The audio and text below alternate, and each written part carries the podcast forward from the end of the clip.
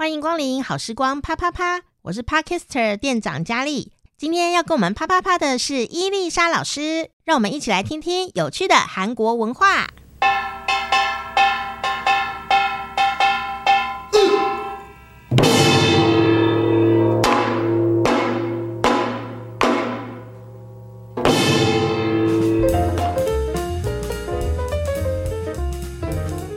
，C 哟，又到了我们学韩文的时间哦。如果你想要呢搜寻老师的新资讯的话，欢迎你可以上脸书哦，你可以找伊丽莎的趣味韩国，欢迎伊丽莎老师。有了不然你好，C 哦。今天要教大家一句非常实用的话，那也要探讨一个呢真的很值得探讨的一些观念哦。嗯，嗯，跟。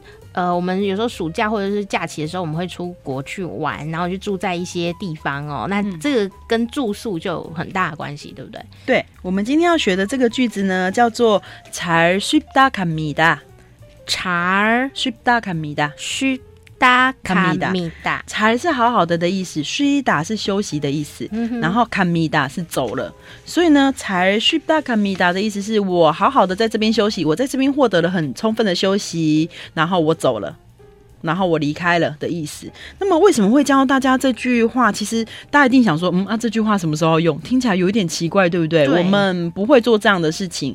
可是我真的必须很想要跟大家分享一下我在韩国民宿大概生活了将近一年的心情。嗯。就是我们民宿是一个以女生专用的韩国民宿嘛，这里会有很多的外国人来，包含台湾的旅客、中国旅客、韩国旅客也来的非常的多。但是大概百分之九十以上的韩国女女生呢，来这边之后，呃，住宿完，隔天要离开的时候，会传简讯给房东，会留下纸条说“才是大卡米达”，甚至呢会说什么“谢谢你提供这个空间”这样子，然后让我们获得很充分的休息啊，“才是够卡米达，卡姆萨哈米达”，像这样子的，刚开始收到一两个简讯的时候，有时候他们也会留纸条给我嘛，因为我虽然就是住在那边，可他们可能以为我是管理员还是什么，有时候也会留纸条给你。刚开始收到的时候，只觉得这一两个人可能特别有礼貌，后来跟房东交谈之下，发现他们都会做这样的事情。这个事情给了我很大的一个醒思哦，因为。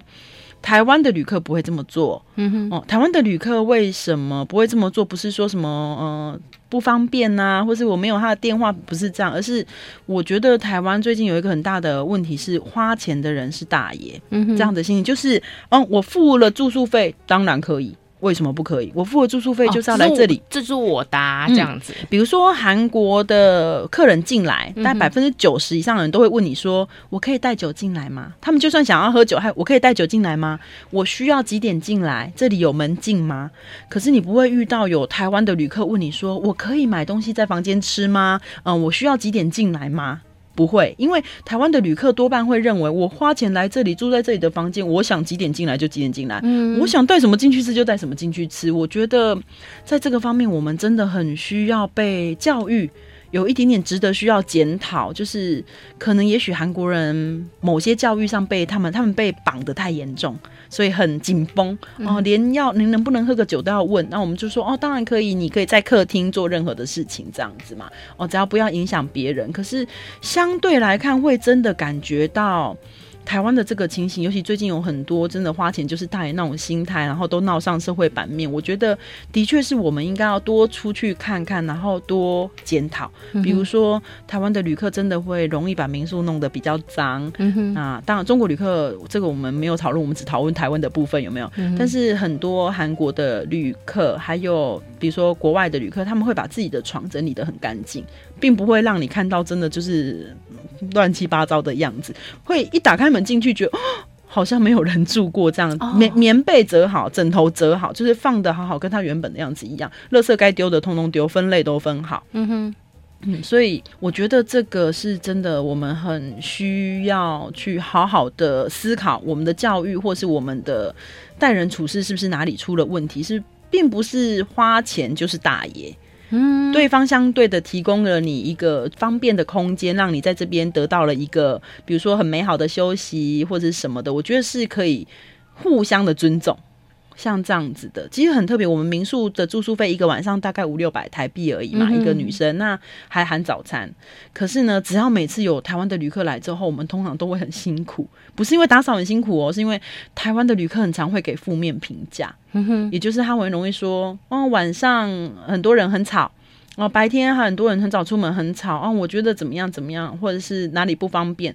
但是我觉得大家在做任何消费行为的时候，都必须要考虑相对的问题。比如说，你一个晚上住宿费只有五百多，他还供你早餐，没有限制你几点要进来，几点可以洗澡或几点不可以洗澡。其实相对的提供给大家很大的便利。嗯，但是你不能要拥有便利又觉得不方便。嗯。对，我觉得是必须要互相包容。住饭店就好了，没错。所以我觉得大家一定要建立这样的观念。如果你想要享受很高级的服务跟很舒适、完全不被打扰，那你就是应该花一点钱住饭店。可是如果你是希望交到世界各国的朋友，跟大家多多的交流的时候，你要把那些利基点放在不同的地方。嗯，嗯，所以其实应该是对于民宿跟饭店的一些观念上面有一些混淆，是不是？大家应该不管去到哪里都觉得我花钱是大爷，这是很恐怖。想到一件事情哦，因为我去住旅馆的时候啊，嗯、我就是。我当然不会去帮他折棉被，因为因为他的他的折棉被折法不一样嘛，跟我不一样啊。没错没错，因为我帮他折，他可能还要重新打开。没错，但是我会把垃圾全部收起来，嗯，或是集中放。就是我们并不会，对，我们会集中，我们并不会把它弄在地板上，或是会不会把它弄得乱七八糟。因为我觉得，如果我们是饭店从业人员的话，真的，一打开那个门，有时候真的看到都会。我有时候听他们讲，都觉得很夸张，就是会傻眼。我觉得我们不希望是这样。其实你只要设身处地想。把垃圾丢进垃圾桶不是一件难事，或者是有离奇的事，比方说你的浴巾明明是湿的，你丢在人家弹簧床上，这件事也很诡异啊。哦，对，我觉得我可以理解说，嗯，泡了咖啡杯子没有洗，你不一定要洗，但我们顺手会洗起来。可是没有洗这这个我都还在可以理解范围，但是就是离奇的事情很多，哦，很多奇特的事情不能理解。嗯嗯，尤其是花钱是大爷这种心态，我觉得。大家真的应该好好的思考。我觉得台湾最重要的就是我们是善良、亲切、有人情味嘛。可是千万不要在一些事情上面无限上纲，导致于我们的亲切、善良这个部分不见，而让大家觉得哦，我们怎么这么恐怖？嗯嗯，我觉得这是真的值得好好思考，因为现在社会版面上真的太多这种事情。一句小小的善意的回应哦，嗯、其实可以看到很多可以思考的地方。对对对，嗯，当然我们很多听众朋友一定是很有礼貌的哦。但是如果你到、嗯、呃一些地方去，有时候我看到他们那个民宿啊的留言，嗯、台湾也有很多民宿嘛。对对对，我去看到那些旅客的留言啊，其实我觉得。做民宿的老板，他如果真的是一个热情的民宿老板的话，其实那一个善意的回应，他会留很久。没错，没错。对，然后就好像今天教的这句话一样，才是大卡米的。嗯，所以希望大家呢也可以学会这句话。那不一定是用韩文啊，你可能到各地哦，你都可以回馈你的。对，我在这边获得很好的休息，非常谢谢你提供这样可爱的空间、温馨的空间。这样，其实这样真的是会很正向。嗯，嗯是啊，好，所以呢，今天我们就好好。好来学习这一句话，查尔斯达卡米达，查尔斯达哈米达，是达卡米达，是达卡米达。嗯嗯，谢谢伊丽莎老师，安妞。